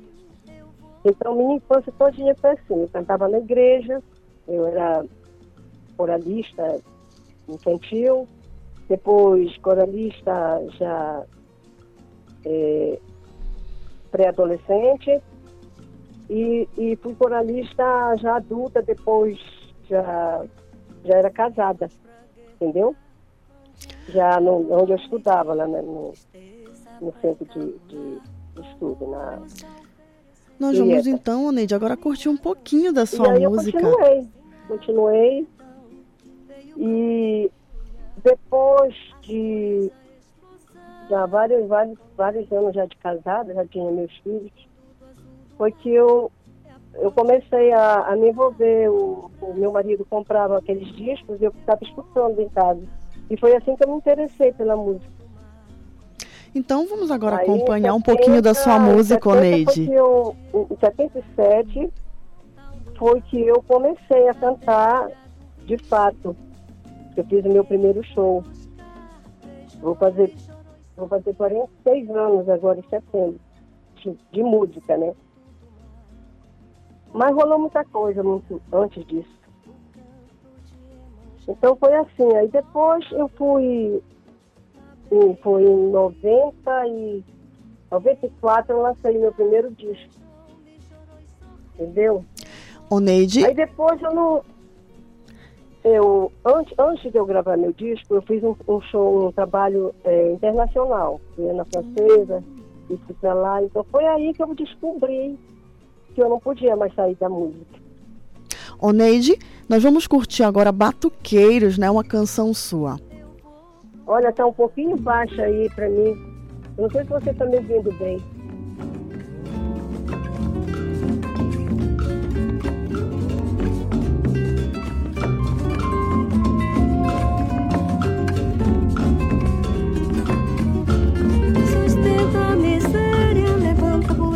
da terra, sapeca de roba na perna, mandala não pode quebrar.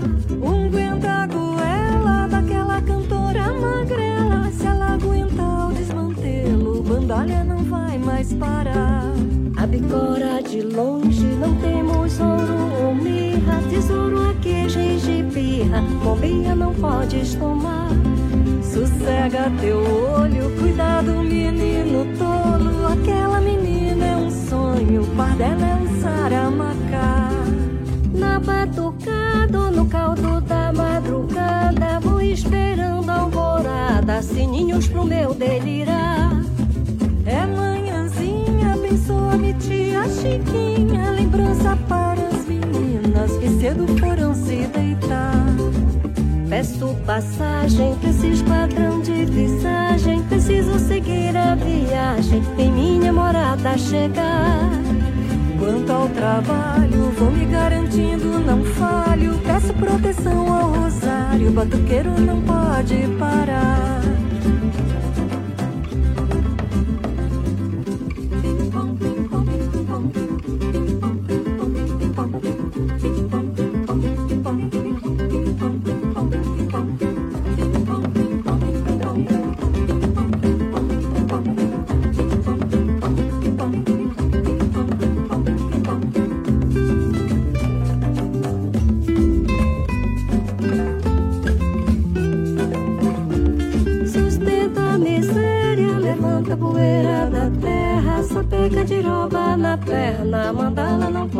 Quebrar.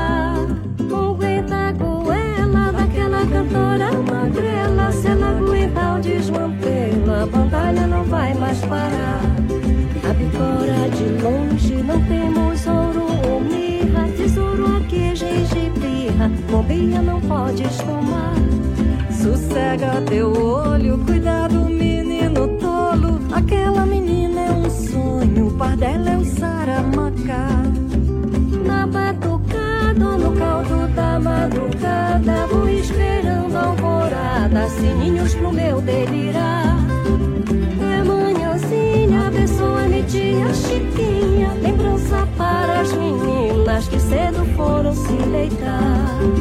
Peço passagem pra esse esquadrão de visagem, preciso seguir a viagem em minha morada chegar. Quanto ao trabalho, vou me garantindo, não falho. Proteção ao rosário, batuqueiro não pode parar. Batuqueiro não pode parar. Peço proteção no rosário, batuqueiro não pode parar. Batuqueiro não pode parar.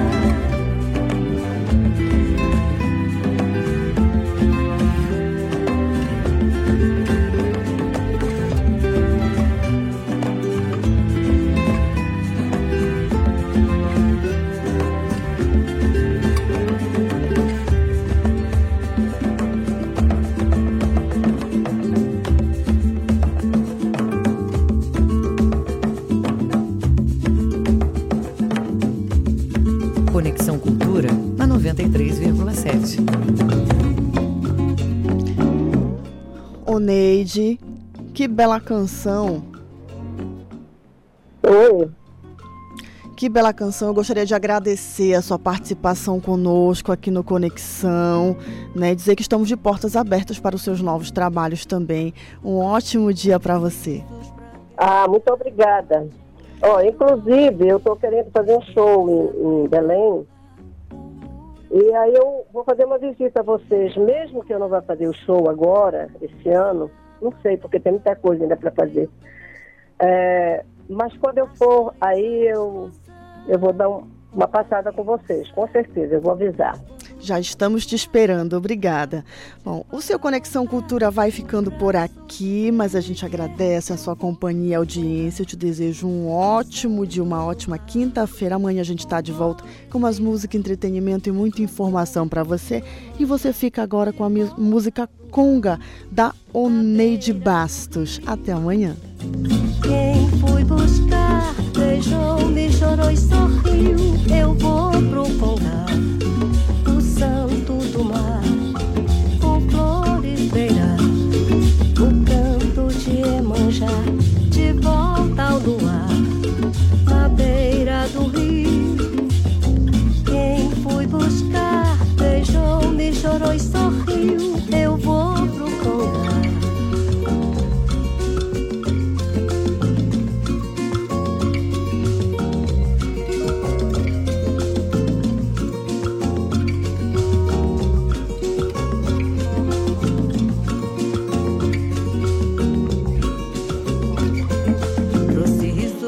guerrear, mandinga do mal me quer, tristeza pra encabular, murmúrios a oferecer, viu grelar minha canção, minha cena, amor, perdão, veio pra testemunhar as cores, a explosão. Quando abrir o céu, transbordo do azul do mar, é a ponte para voltar.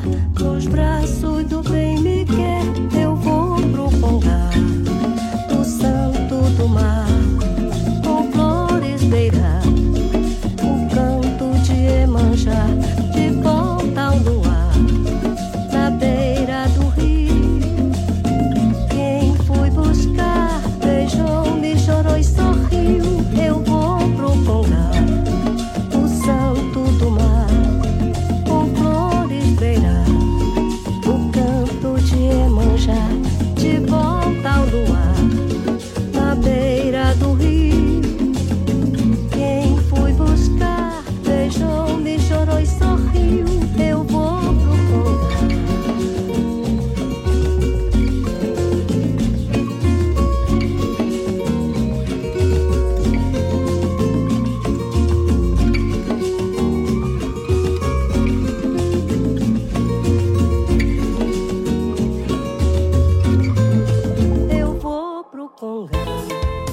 Conexão Cultura, uma realização da Central Cultura de Produção.